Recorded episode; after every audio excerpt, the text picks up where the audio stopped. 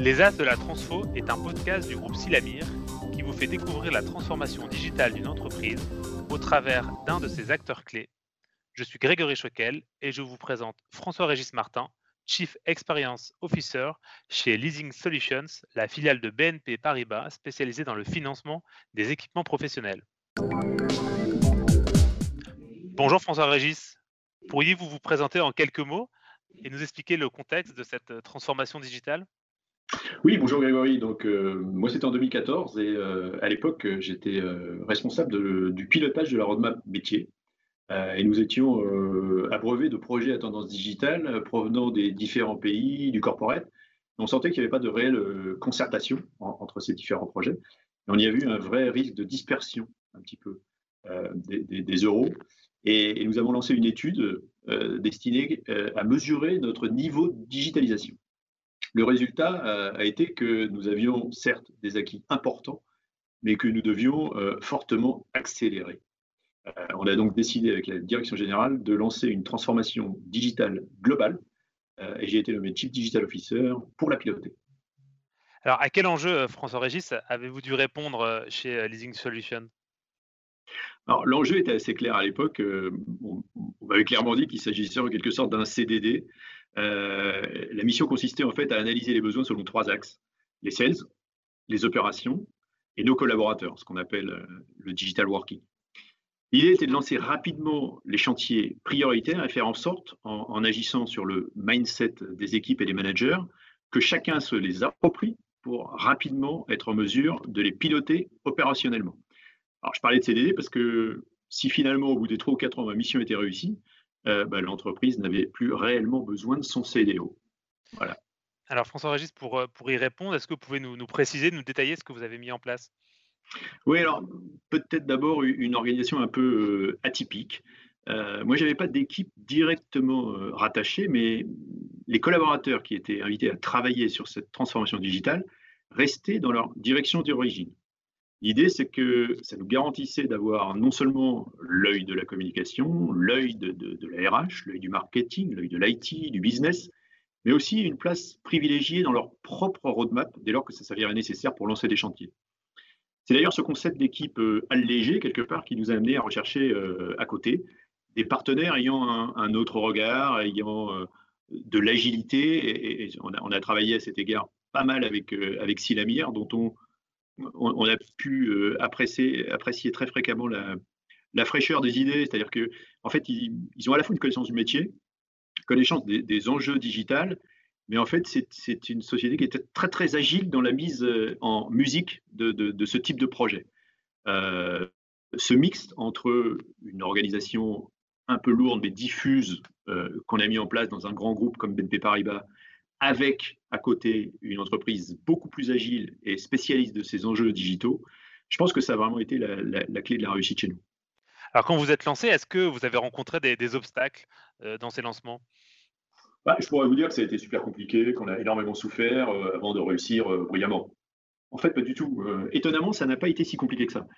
Nous avons certainement contribué dans l'équipe à créer, je dirais, une dynamique, mais franchement, on a, on a, on a senti, mais franchement, on a senti très vite un engouement et, des attentes qui nous ont permis d'accélérer. Le fort sponsoring de la direction générale, qui elle est hyper engagée depuis le début, euh, ça a probablement fait le reste. Alors, vous nous parlez de la, direction générale. Est-ce qu'il y, a eu quand même aussi un, enjeu de, change avec, euh, avec vos équipes? Euh, Comment ça s'est passé? Est-ce que vous pouvez nous en dire un peu plus sur cet accompagnement?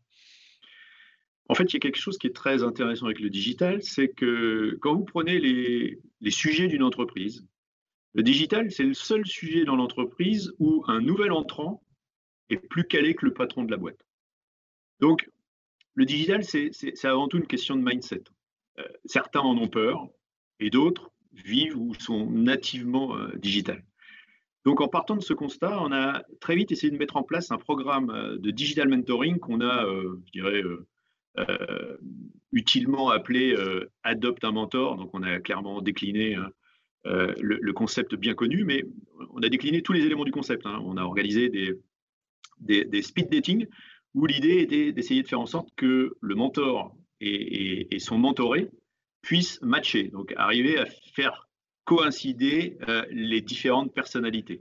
c'est quelque chose sur lequel on a aussi mis un peu de fun et un peu d'humour et, qui a finalement pas mal marché. C'est une, une vraie réussite parce que au final, en 18 mois, on a créé comme ça une centaine de couples. Et ils ont pu fonctionner sous, sous, sous, ce modèle que je décris. Donc, un jeune arrivant qui cherche à bâtir son réseau dans l'entreprise et un manager qui, qui pourra l'y aider tout en se formant au digital. Donc, on était vraiment win-win-win pour le manager, le collaborateur et l'entreprise. La direction générale a d'ailleurs, euh, elle aussi, euh, clairement participé à ce programme et dès le début. François-Régis, quel levier avez-vous euh, utilisé? Comment vous avez fait pour piloter ce projet? Oui, alors, comme je le disais, j'ai abordé précédemment, mon patron de l'époque m'avait demandé de piloter le programme en y mettant un peu de fun. Le problème, c'est que le fun, ça peut pas avoir, parfois avoir une, mauvaise image, qui plus dans une entreprise à la financière. En fait, le cocktail bottom-up slash intelligence collective plus fun. C'est ça qui a vraiment permis de tisser euh, rapidement un réseau efficace à travers l'entreprise. Et ça a contribué vraiment au, bon résultat parce qu'on a réussi à vraiment euh, avoir cette dynamique d'entraînement des équipes euh, qui, nous a permis d'avoir ces résultats. François Régis, où en êtes-vous aujourd'hui après ces projets de transformation? Quels sont vos nouveaux challenges? Alors en fait, quand j'ai fin 2018 quitté ce poste de CDO, hein, considérant avec la direction générale que la transformation digitale était sur les rails, j'ai eu pas mal de chance parce que la direction m'a demandé clairement ce que je souhaitais faire. Et donc j'ai proposé de, travailler directement sur l'expérience et les parcours pour la raison suivante. En fait, lorsque vous œuvrez à la digitalisation d'une entreprise comme la nôtre, hein, qui a plusieurs dizaines d'années d'existence, vous agissez en fait essentiellement sur les outils et le mindset des collaborateurs. Ce qui est très bien et ce qu'on a globalement euh, très bien fait. Mais ce qui va rendre réellement votre entreprise digitale, c'est de parvenir à faire en sorte que le lien entre vos différents outils, en clair, les parcours qui sont empruntés par vos partenaires, vos clients et évidemment vos collaborateurs, faut que ces parcours soient les plus fluides et efficaces possibles. Il m'a donc apparu logique et nécessaire de prendre ce poste de Chief Experience Officer pour justement quelque part boucler la boucle. Est-ce que vous pourriez nous donner deux, trois conseils euh, pour euh, les projets digitaux de nos auditeurs? C'est toujours compliqué. Je pense que c'est vraiment un domaine, la transformation digitale, sur lequel il faut vraiment être, euh, être, faire, faire preuve d'énormément d'humilité. donc, rien de très original, mais, peut-être que je séparerai deux approches. la première, c'est que s'il s'agit d'innovation incrémentale, quelque part, d'améliorer le quotidien, je pense que vous devez observer énormément et, tenter de capter au maximum la réalité de départ. Euh, réalité de départ avec tous les irritants, euh, mais vous devez vraiment capter cette réalité avant de proposer des solutions. Parce que dans, les grosses sociétés, et, probablement toutes les sociétés, la plupart du temps, on échoue parce que les contraintes de temps et de budget sont finalement euh, trop contraignantes et on rogne sur le, sur le budget, sur le délai. Donc, euh, ces phases d'observation, on ne les fait pas et on jump beaucoup trop vite vers une solution.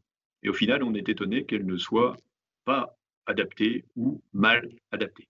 Donc, innovation incrémentale, observation, terrain, et vraiment capter la réalité de départ.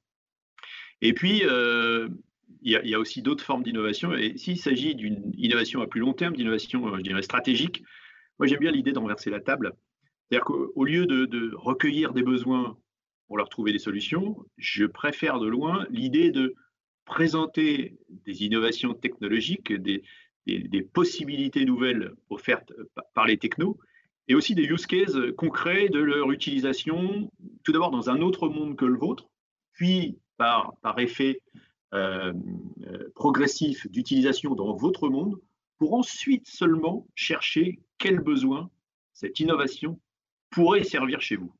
Euh, il, peut s'agir d'un besoin historique, euh, mal servi à l'époque, mais il peut aussi s'agir d'un besoin qui n'a peut-être jamais été remonté. Et, c'est à ce moment-là que c'est à vous, euh, à nous, de, créer ce besoin en fait. D'ailleurs, à ce sujet, François Régis, vous avez une anecdote à nous raconter au sujet du BlackBerry, je crois. Ah oui, effectivement, puisque cette, cette, cette euh, méthode sur l'innovation euh, stratégique de renverser la table, ça, date un petit peu de 2001, l'arrivée du, BlackBerry en France, où euh, la seule personne hein, embauchée par la société canadienne est arrivée en France. Elle cherchait quelqu'un chez BNP Paribas et probablement que j'avais dû être le, seul à l'époque à, mettre dans, mes fonctions l'innovation. Et quand il m'appelle, il est probablement déçu de tomber sur moi et, pas sur le responsable de l'innovation de BNP Paribas. Mais en tout cas, on a eu un rendez-vous assez intéressant où il m'a présenté ce petit terminal noir écriture verte dont il m'a d'ailleurs dit par la suite qu'il n'avait jamais été connecté et qu'il n'était pas connecté en 2001. Mais toujours est-il qu'il m'a expliqué que c'était génial cette innovation parce qu'en se baladant dans la rue, on recevait directement ses mails. Ça fera sourire tous nos plus jeunes auditeurs parce qu'effectivement c'est la norme aujourd'hui, mais à l'époque, c'est vrai que ça n'existait pas. Et je lui ai dit que, évidemment, je n'avais pas le besoin aujourd'hui, je n'avais pas le besoin de recevoir mes mails en mobilité. En tout cas, le besoin n'était pas remonté, mais quelque part, prendre cette innovation technologique, euh, c'était probablement une extraordinaire opportunité de, de, trouver et de créer un besoin pour une innovation existante. je lui ai dit, on va travailler ensemble pour faire en sorte que euh, on crée un besoin autour de ça. C'est ce qu'on a fait chez, chez Leasing, puisque l'année suivante, on sortait un, calculateur financier développé sur BlackBerry qui utilisait la techno des mails pour envoyer à différents interlocuteurs concernés la proposition commerciale. et tout est parti de là avec eux. François Régis, pour terminer, est-ce que vous pourriez nous partager un exemple emblématique de transformation digitale? Alors oui, à ce moment-là, je, vais vous parler du, du, concept de Jam Session qu'on a fait plusieurs fois chez nous avec des résultats qui sont, qui sont intéressants. Euh, notamment la première fois où on l'a fait, on avait euh, donné un, mot d'ordre euh, aux équipes. Donc Jam Session, c'est un espèce de grand brainstorming de 48 heures hein, où des équipes s'affrontent autour d'un concept. Le concept était euh, si BNP Paribas Leasing Solution doit être ubérisé un jour, comment ça se passera? Les quatre équipes avaient donc pour mission d'ubériser de, de, Leasing Solution. Euh, à la fin, on a conservé un, concept qui nous paraissait intéressant et surtout euh, risqué. L'idée, c'était que si un concurrent réalisait des idées, on aurait un vrai risque d'ubérisation. Ce qu'on s'était dit avec la direction générale, c'était que si un concept nous paraissait pertinent, alors on le développerait nous-mêmes. Et c'est ce qu'on a fait. On a créé une, société chez nous euh, via un spin-off. Et cette euh, société a été créée maintenant il y a euh, deux ans, à l'issue, ou 18 mois après, ce Jam Session. On en a fait d'autres et on a créé plusieurs produits ou solutions techniques en fonction des différents sujets. Et c'est quelque chose qui, qui a vraiment toujours très bien marché chez nous. En fait, vous êtes un peu auto-ubérisé, si je comprends bien. Oui, c'est exactement ça. Ceci dit, euh, si on se le fait à soi-même, ça fait beaucoup moins mal. Merci François Régis, à bientôt. Merci.